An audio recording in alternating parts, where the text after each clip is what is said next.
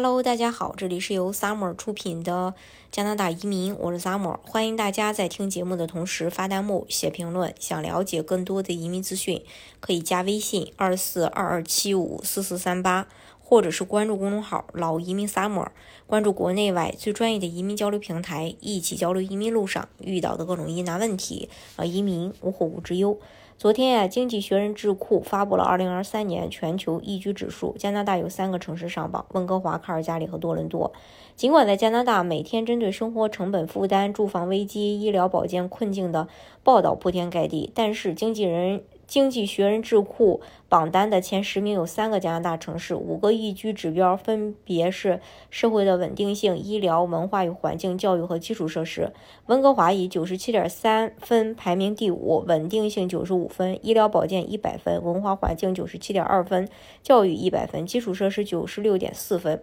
卡尔加里与瑞士日内瓦并列第七，分数为九十六点八，稳定性一百分，医疗保健一百分，文化环境八十七点三，教育是一百分，基础设施一百分。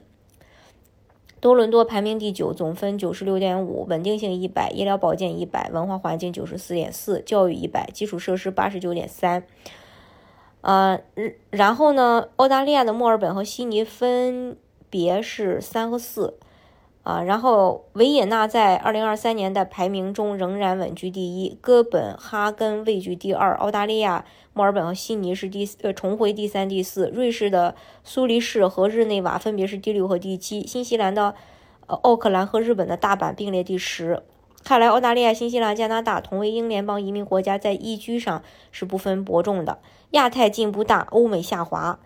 经济学人智库这次调查从2022年的140个城市扩展到了173个城市，许多新城市都在中国。这些城市在排名中占据中间位置，加分项集中在诸如医疗保健等方面。这得益于中国在过去一年里实行公平医疗改革。这次排名十个进步最大的城市中有八个来自亚太地区，其中包括。呃，越南的河内、马来西亚的吉隆坡等排名下滑最大的十名城市主要在欧洲，其中还包括两个美国城市圣地亚哥和洛杉矶。美国的爱丁堡于2022年首次进入经济学人智库的宜居性调查，排名是第三十五，现在已跌到五十八。英国其他城市今年排名也不行，曼彻斯特下降了十六位，伦敦下降了十二位。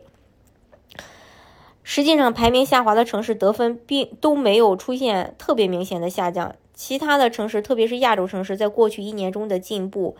呃，让他们落后。根据经济学人智库研究，许多发展中国家的城市在医师和医院床位等资源上有结构性改善，加上学校完成率提高等因素，医疗保健和教育方面的得分在过去一年里取得了一定的进步。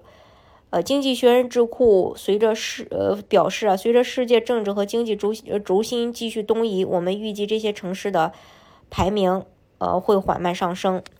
然后，此次调查的全球宜居平均分达到了七十六点二，不包括基辅，高于去年的七十三点二。整体而言，二零二三年的幸福指数达到了过去十五年来的最高水平。在各个指标，大多数城市的医疗保健、教育、文化和基础设施得分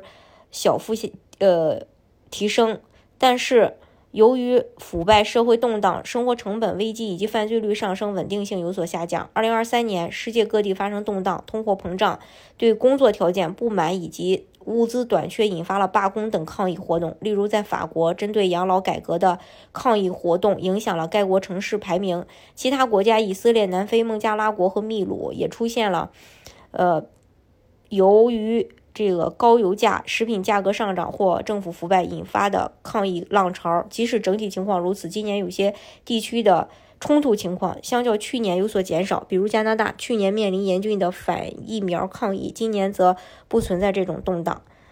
嗯，经济学人智库预测，明年全球各大主要城市仍将面临不稳定因素，高企的。全球大宗商品价格持续持续的供应链中断，高昂的食品价格以及一些国家的货币对美元的疲软态势将持续